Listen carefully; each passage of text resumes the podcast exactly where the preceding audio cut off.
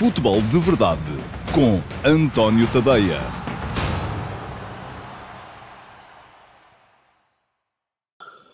Olá, muito bom dia a todos. Uh, sejam bem-vindos ao Q&A do dia 20 de fevereiro de 2021. Q&A que é referente às edições do Futebol de Verdade dos dias 15 a 19 de fevereiro. Portanto, uh, a coisa mantém-se, funciona da mesma maneira de sempre. Uh, eu faço o Futebol de Verdade diariamente uh, sempre ao meio-dia e meia nas minhas redes sociais, no meu Facebook, no meu Twitter, no meu YouTube, um, no meu Dailymotion, no meu site, antoniotadeia.com e um, durante as emissões, ou depois, se preferirem aparecer um bocadinho mais tarde, vocês podem deixar perguntas, um, que se forem direto elas poderão eventualmente ser respondidas em direto, se não forem direto, ficarão sempre, pelo menos, um, disponíveis para serem respondidas no QA, que é gravado à sexta-feira ao final da tarde, para poder passar no sábado também ao meio-dia e meia, apenas no meu site, mas com links um, de todas as minhas redes sociais para poderem aceder e ver se as vossas perguntas foram ou não respondidas. Vamos então,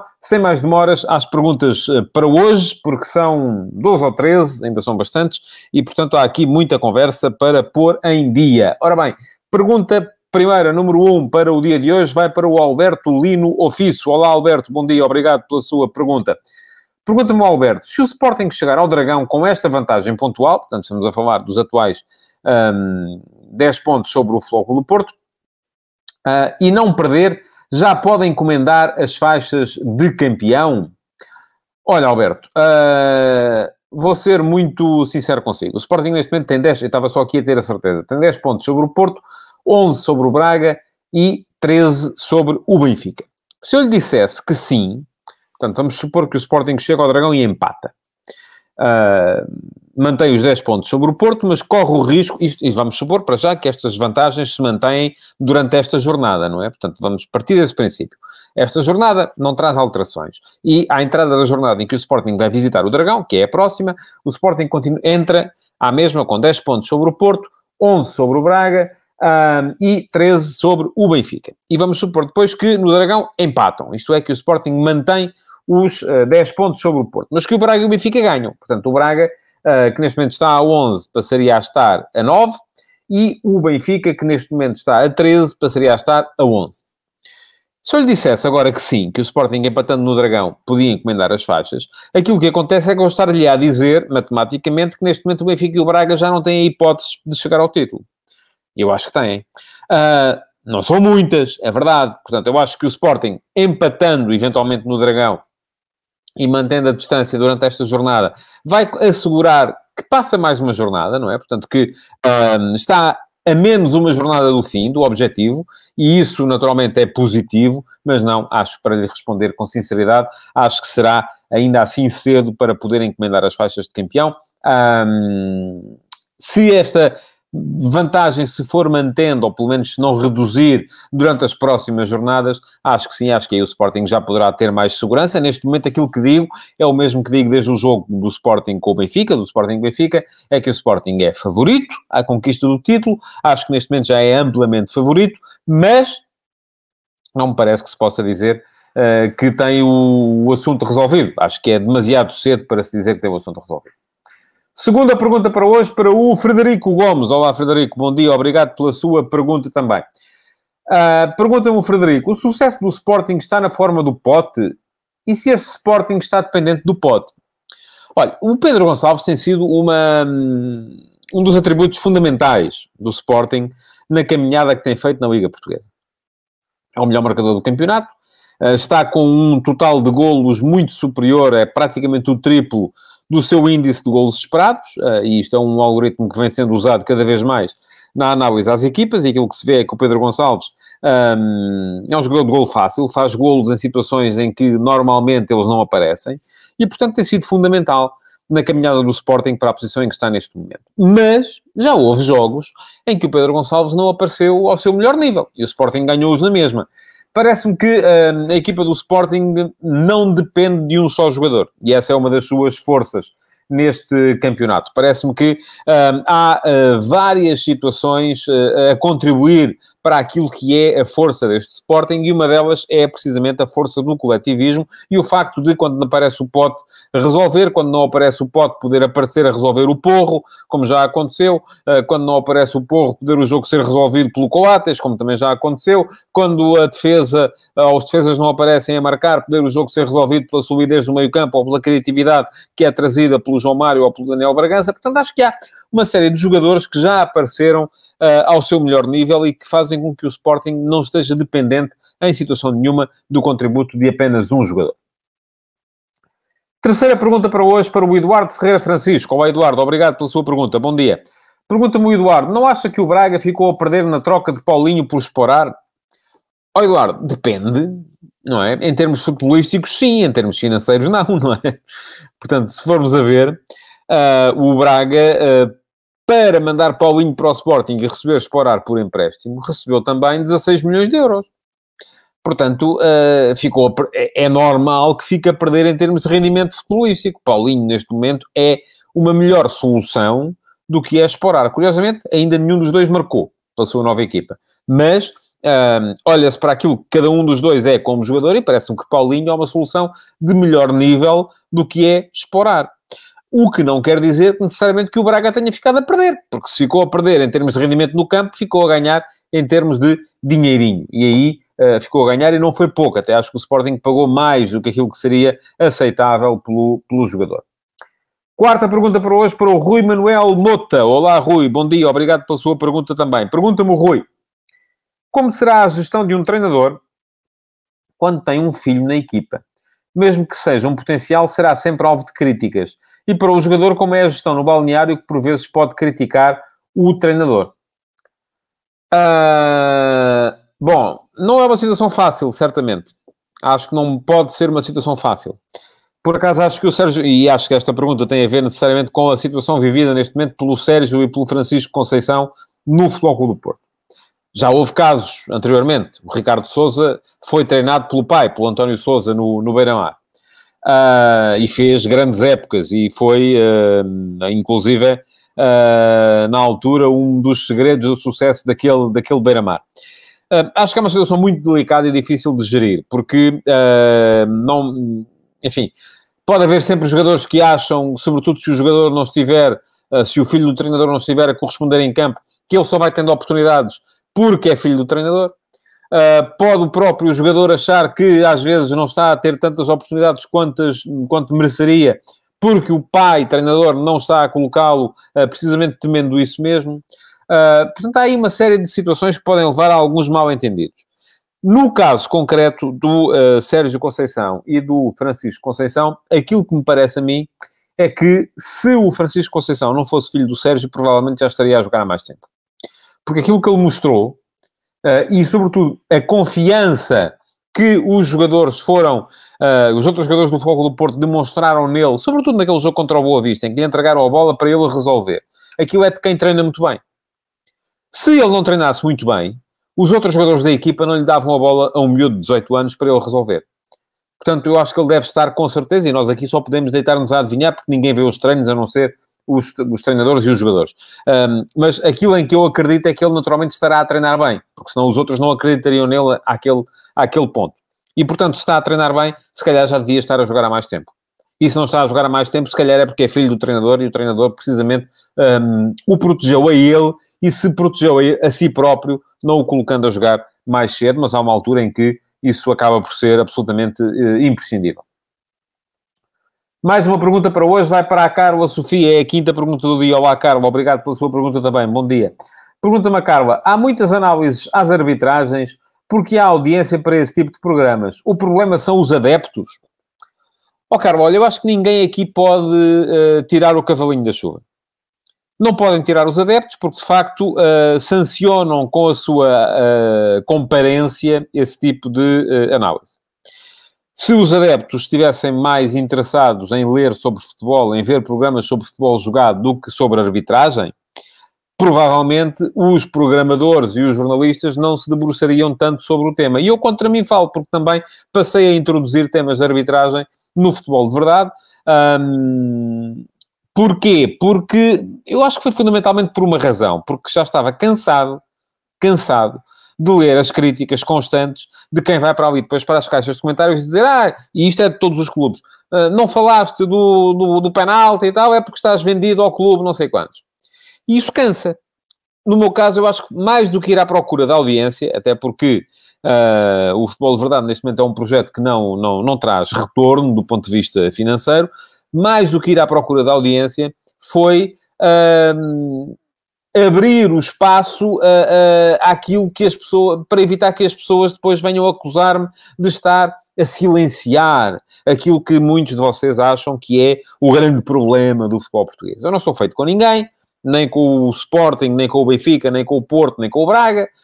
Um, portanto, assim sendo, trato todos por igual. Quando se faz as notícias dos jogos, não se fala, não se fala sobre arbitragem. No futebol de verdade, no dia seguinte, incluímos ali um bocadinho sobre arbitragem. Agora, isto é muito diferente de transformar todo o programa num espaço dedicado à arbitragem. Aliás, o programa chama-se Futebol de Verdade e até podia alguém que tenha chegado agora a achar isto é futebol de verdade, é porque é a Liga da Verdade, é porque é uh, a verdade dos casos de arbitragem. Nada disso. Durante um ano, este programa não teve arbitragem.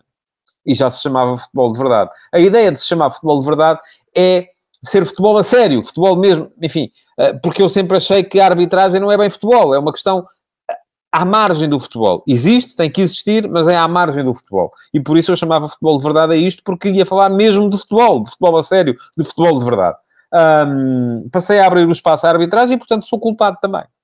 Assumo aqui a minha culpa, podem chicotear-me. Agora, a questão é, porquê é que eu faço isso? Porque estava cansado, de facto, das acusações constantes de que estava a favorecer a, B, C ou D, porque não falava dos lances de arbitragem. Um, no caso das televisões e dos jornais, eu creio que a questão será outra. Será uma questão também de ir à procura da audiência, porque aquilo são negócios, e sendo negócios, precisam de ter audiência, porque se não tiverem audiência não têm publicidade, se não tiverem publicidade não têm receita, se não tiverem receita não pagam salários. Portanto, eh, estamos aqui a falar de um, de um círculo vicioso que, agora onde é que ele começa? Começa na falta de escrúpulos de quem comenta? Começa na uh, falta de... Uh, no facto de quem assiste estar a dirigir a atenção para os sítios errados? Eu acho que todos somos culpados e todos temos que assumir aqui a nossa cota parte de, de culpas neste, neste problema, que é um problema a sério no futebol português. Sexta pergunta para hoje para o Paulo Neves. Um, olá, Paulo, bom dia, obrigado pela sua pergunta também. Pergunta-me Paulo: não estaremos a viver o ocaso de dois grandes treinadores portugueses, Jorge Jesus e Mourinho? Paulo, vou ser muito honesto consigo, acho que não. Acho que não por uma razão muito simples. Mourinho é muito cedo para estarmos a, a assistir ao ocaso. O Mourinho ainda é um jovem em termos de, de treino e, com certeza, ainda, enfim, a equipa não é fantástica, de facto. A equipa do Tottenham não é fantástica. Eu acho que Mourinho teve um problema nos últimos anos que foi uh, a forma como uh, cedeu demasiado uh, a interesses de mercado. Um, acho que no Manchester United gastou-se muito dinheiro para os jogadores que se contrataram. e estou consciente que é muito mais complicado contratar no Manchester United do que é contratar no Futebol Clube do Porto, onde Mourinho fez uma equipa fantástica, indo buscar jogadores, muitos deles no mercado nacional, no United é diferente, porque se chega lá e é o United que vai contratar, qualquer clube abre logo a boca e pede logo uma, um, um balúrdio. Mas um, acho que o grande problema de Mourinho foi esse. Uh, acho que ele continua a ser um excelente treinador uh, e continua a trabalhar muito bem uh, e que com certeza vai voltar a ter sucesso. Quanto ao Jesus, é mais velho, mas ainda há um ano Jesus ganhou a Copa Libertadores, caramba. Portanto, nós estamos a falar de um treinador ultrapassado. Mas é um treinador que constantemente se atualiza, e isto eu sei do que é que estou a falar, que é obcecado pelo futebol e pela forma como se vai atualizando e como vai vendo tudo aquilo que tem que ver. Portanto, eh, não creio que estejamos a viver o ocaso de dois grandes treinadores portugueses. Acho que Jesus vai ehm, tem um problema este ano porque, de facto, uh, construiu um plantel, ou alguém o construiu por ele, não sei, isso ainda há de se perceber mais tarde, uh, que não tem a ver com a ideia que ele tinha para a equipa. No caso de Mourinho é mesmo, uh, já é um problema que vem de há alguns anos, e tem a ver com a cedência aos interesses de mercado e com o facto de, de facto, a equipa do Tottenham não ser tão forte assim ehm, para aquilo que se calhar se exigia dela. E isto entronca na pergunta que vem a seguir, que é a sétima, e que vai para o João Silva. Olá, João, obrigado pela sua pergunta também. E pergunta-me João, depois de ver o Barcelona-Paris Saint-Germain, que terá passado pela cabeça de Daniel Levy para trocar Pochettino por Mourinho? Ó João, eu vou-lhe ser muito honesto. Eu não acho que o Pochettino seja assim tão grande treinador quanto isso. Aliás, eu acho que uh, o, o, que se passou no Tottenham foi que se esgotou aquilo que Pochettino tinha para oferecer um, numa equipa que já se percebia aí, de facto, que não era tão forte assim. Que o facto de ter chegado à final da Liga dos Campeões foi um equívoco. Aliás, muito mais importante foi uh, o facto do Tottenham ter conseguido, salvo erro, um terceiro lugar na, na, Premier League. Aí sim, já me parece que foi um feito muito mais assinalável do que chegar a uma final da Liga dos Campeões, que enfim, é uma coisa que uh, pode acontecer, uh, é sempre, são eliminatórias a dois jogos, uh, pode sempre acontecer, pode dar-se o caso de vir a, a, a, resultar, e o Tottenham esteve à beira de ser eliminado, por exemplo, pelo Ajax na meia-final, e só não o foi por um acaso e por, pela forma como aquela eliminatória acabou. Portanto, não me parece de todo que o Tottenham tenha ficado a perder. se me disser, mas também não ficou a ganhar. Certo, também não ficou a ganhar. E nestas coisas, os treinadores, porque acho que tanto Pochettino como Mourinho são dois excelentes treinadores. Nestas coisas, os treinadores, muitas vezes, aquilo que importa é a forma como eles se ligam com a equipa. E aparentemente já não haveria ligação de Pochettino com aquela equipa, tanto que ela estava a cair recuperou na época passada com Mourinho, este ano não está a cumprir as expectativas que se calhar se esperava depois daquilo que fez na época passada, mas eu continuo a achar que o plantel do Tottenham é curto para aquilo que os seus adeptos querem uh, daquela equipa. Mais uma pergunta relacionada com treinadores e é a oitava de hoje e vai para a Carla Sofia. Olá, Carla. Parece que já está a repetir, não é? Exatamente, a Carla hoje é repetente. Tem duas perguntas. Um... Pergunta-me a Carla se Kuman estará ultrapassado. Olha, Carlos, a questão relativamente a Kuman não me parece que seja tanto estar ultrapassado ou estar atualizado. Eu acho que Kuman nunca foi mais treinador do que é neste momento. Uh, a questão relativamente a Kuman parece-me que uh, tem sobretudo a ver com o facto de ele ter entrado no Futebol Clube Barcelona sem ter uma ideia a não ser gerir existências naquele grupo. Um, o Barcelona é uma equipa, é um clube que está uh, próximo de estar falido, enfim, está com seríssimos problemas do ponto de vista, uh, do ponto de vista financeiro, uh, que tem uma série de jogadores que estão a chegar ao fim, eles sim, e, e atenção, isto nos jogadores é mais grave, porque eles não, se não se reinventarem, não ficam mais fortes, e que não, não têm capacidade ou não têm mostrado ideias suficientes para os substituir. E o problema de Kuman, do meu ponto de vista, é sobretudo esse. Não tem uma ideia para aquela equipa. A única ideia que ele tem é gerir existências. E para gerir existências serve perfeitamente. Agora, não se peça a alguém que está ali só para gerir existências, é um mero gestor de economato, que, de repente, uh, saca uma ideia fundamental e que uh, seja capaz de reinventar uh, uma, uma equipa. Aí já me parece muito mais complicado. Acho que isso Kuman não fará, nunca vai fazer, mas também falta perceber se há a capacidade no Barcelona de uh, reinventar aquilo que é a ideia de equipa que eles têm neste momento. Pergunta dupla, neste momento, um, vai para o Gonçalo Pimentel e para o Simão Rochinol. Pergunta-me o Gonçalo, neste momento, em termos de candidatos favoritos à Champions, concorda que o Atlético Madrid e o Manchester City parecem estar melhor preparados, estando Juventus e Bayern num segundo patamar? E pergunta-me o Simão, na sua opinião, quem está neste momento mais forte para vencer a Liga dos Campeões? Muito obrigado ao Gonçalo e ao Simão, que ainda por cima são participantes habituais e assíduos no futebol de verdade, pelas perguntas que me deixam. E eu começo por discordar um bocadinho do Gonçalo, porque acho que, eh, enfim, o Atlético de Madrid a gente nunca sabe, não é? A Liga dos Campeões é uma prova muito específica, não é um campeonato de regularidade. E este ano o Atlético até está bem. Uh, nesse campeonato de regularidade que é a Liga Espanhola, uh, porque vai com uma vantagem assinalável sobre o Real Madrid e o Barcelona. Mas uh, não me parece de todo que seja uma das melhores equipas da Europa. E aquilo que me parece é que, sendo o, a Liga dos Campeões uma, uma, prova que se resolve por eliminatórias, quase sempre a dois jogos, com exceção da final, que é um, pode sempre ser campeão da Europa, claro que pode, não é? Se fôssemos falar aqui numa prova de regularidade, provavelmente seria mais difícil, porque não me parece que seja das melhores equipas. Eu acho que neste momento há duas equipas que estão acima de todas as outras, que são o Manchester City e o Bayern de Munique. Para mim, para mim é assim que funciona. E isto responde um bocadinho aos dois. Agora, uh, admito que um Paris Saint-Germain possa lá chegar. Admito que se lhe correrem as coisas muito bem, um Real Madrid possa lá chegar. Admito que se lhe correrem as coisas muito bem, um Atlético Madrid possa lá chegar. Admito que se lhe correrem as coisas muito bem, um Liverpool também possa lá chegar. Uh, acho mais difícil que chegue a Juventus, mas enfim, pode acontecer. Uh, e agora, se me perguntar quem são as duas equipas uh, nas quais eu mais aposto para ganhar esta Liga dos Campeões, se não se encontrarem pelo caminho daqui até lá, sem dúvida nenhuma, uh, uma final entre o Manchester City, que está imbatível, e o Bayern Munique, que só não ganha os jogos que não precisa de ganhar, e neste momento já gera um bocadinho e entra naquele futebol minimalista de que se fala na Alemanha há muitos, muitos anos. Uh, Parece-me que são as duas equipas mais fortes da Europa e aquelas que mais hipótese têm de chegar a uma final e de ganhar a Liga dos Campeões. Décima pergunta para hoje vai para o Filipe Costa Paiva. Olá, Filipe, bom dia, obrigado pela sua pergunta também. Pergunta-me o Filipe: vê alguém para fazer frente a Mbappé no que toca à bola de ouro dos próximos anos? Uh, e, Filipe, vejo. Vejo o Erling Holland.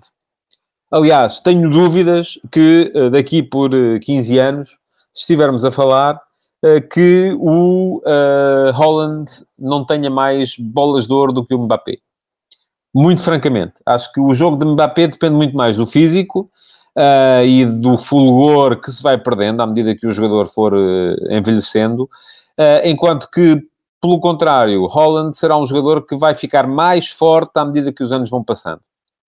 Portanto, acredito que Holland possa vir a ser um sério candidato a ganhar mais bolas de ouro do que Mbappé. E acredito que Neymar não está fora.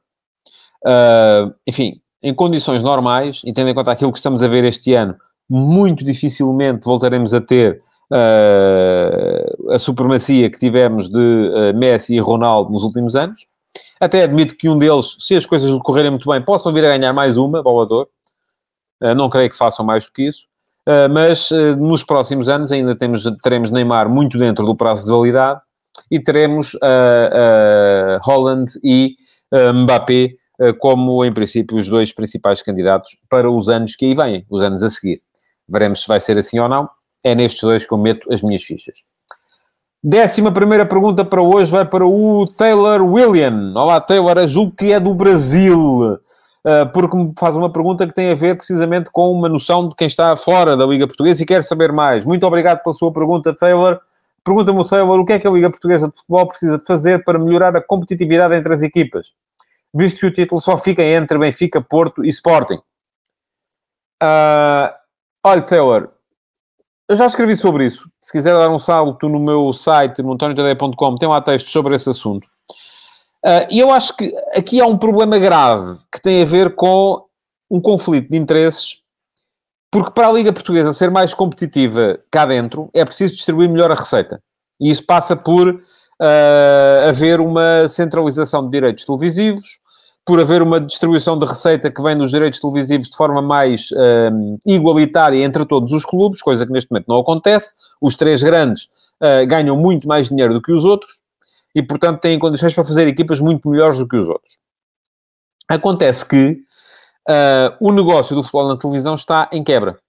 não é que haja menos gente a ver, mas há muito mais plataformas, muito mais concorrência e, portanto, eu, eu, creio que ele não vai gerar tanto dinheiro nos próximos tempos como gerou até aqui. Vai haver aqui um ligeiro decréscimo. E é fácil fazer contas e perceber que se o total é menor e queremos distribuir esse total de forma mais igualitária entre todos, os, os que neste momento ganham mais vão necessariamente precisar ganhar menos para que os outros passem a ganhar mais. Uh, e isto tem um problema grave, é que ao mesmo tempo que vamos estar a melhorar a competitividade do futebol português interna, vamos estar a prejudicar o, a capacidade das equipas portuguesas competirem externamente nas competições europeias. E, portanto, há aqui um conflito de interesses que eu não sei como é que vai ser resolvido. Um, se bem que percebo que se a competitividade do futebol português melhorar do ponto de vista interno, no médio e longo prazo, as equipas portuguesas vão ser mais fortes externamente também. Mas no curto prazo, e muitas vezes estas coisas vêm-se no curto prazo, vão ser menos competitivas quando se trata de competir lá fora. E isso pode ser um problema grave. Uh, vamos ter aqui assunto para debater nos próximos anos no que toca ao futebol português, disso tenho a certeza absoluta. Última pergunta para hoje, vai para o José Ribeiro. Olá, José, muito bom dia, obrigado pela sua pergunta também. Pergunta-me, José, o Benfica tem que pensar na próxima época? Ah, aliás, ele afirma, e depois pergunta, qual será o plano? Apostar na formação ou não?